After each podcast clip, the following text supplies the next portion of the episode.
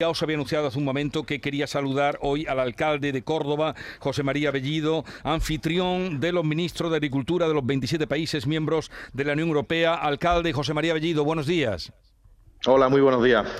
Eh, usted fue eh, el anfitrión que agasajó ayer a los eh, ministros de Agricultura. ¿Cómo fue, en fin, qué, qué percepción tuvo usted de esta visita de los ministros?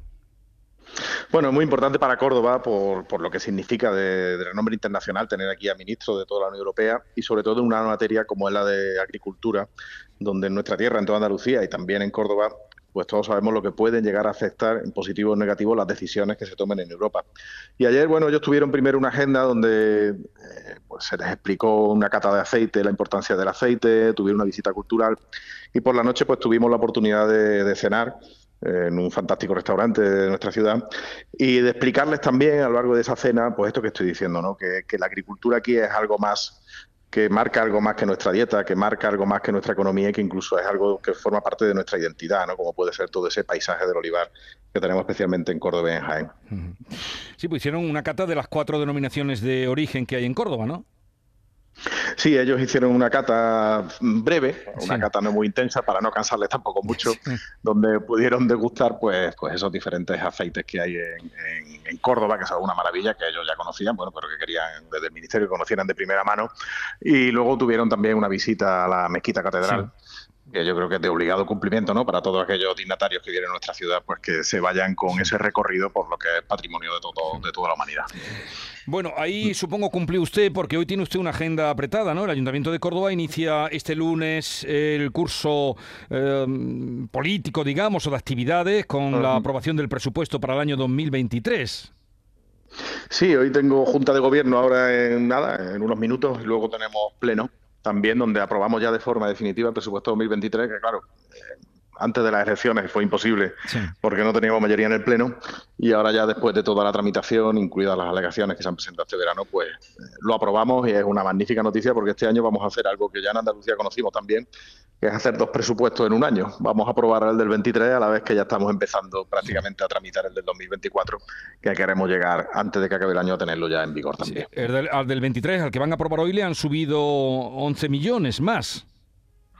Sí, es un presupuesto al final que mmm, demuestra que el ciclo económico, derivado sobre todo de la inflación, y de subida de impuestos en el ámbito nacional, pues hace que los ingresos suban y eso nos permite pues afrontar esta situación de crisis con las prioridades que siempre hemos marcado. ¿no? Nuestras prioridades son claras. Eh, primero, el, la actividad económica. Tenemos que seguir trabajando para que después de la pandemia se recupere esa actividad económica y se pueda recuperar el empleo.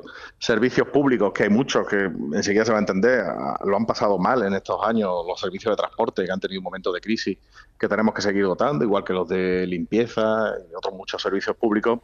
Eh, y luego, por último lugar, pues seguir atendiendo las necesidades sociales, ¿no? que desgraciadamente pues no cesan. ¿no? Sí. Y al final, con esas prioridades, pues sale ese presupuesto que, bueno, eh, pues sí tiene ese ligero incremento de esos 11 millones de euros. Y entre los muchos proyectos que tiene eh, el Ayuntamiento de Córdoba y con su alcalde a la cabeza está eh, pues seguida adelante con la base logística del Ejército de Tierra, General Javier Varela, que ese es el nombre, el gran proyecto de la ciudad, con una inversión que habrá de 350 millones. Eh, se estima que una, un empleo directo de 1.600 eh, empleados va en curso, va en, cumpliendo los plazos la base logística del Ejército de Tierra en Córdoba. Pues sí, vamos muy bien y además creo que dando un gran ejemplo de colaboración positiva para los ciudadanos de todas las administraciones. ¿no? Nosotros ahora ya en este mes vamos a terminar de aprobar la reparcelación, el único trámite que nos quedaba para poder cederle a Defensa el derecho de superficie. Insisto, queremos dejarlo resuelto en este mes.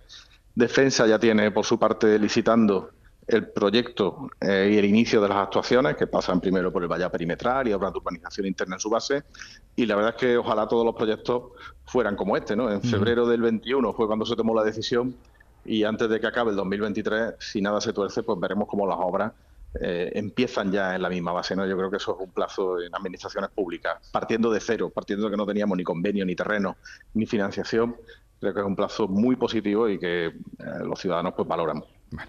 José María Bellido, alcalde de Córdoba, ya les digo, anfitrión de los ministros de Agricultura de los 27 países miembros de la Unión Europea. Nos alegra mucho que haya sido Córdoba el lugar elegido. Un saludo y nada, ya que empieza hoy el curso con eh, esa aprobación de los presupuestos y lo que está por venir, gracias por atendernos. Un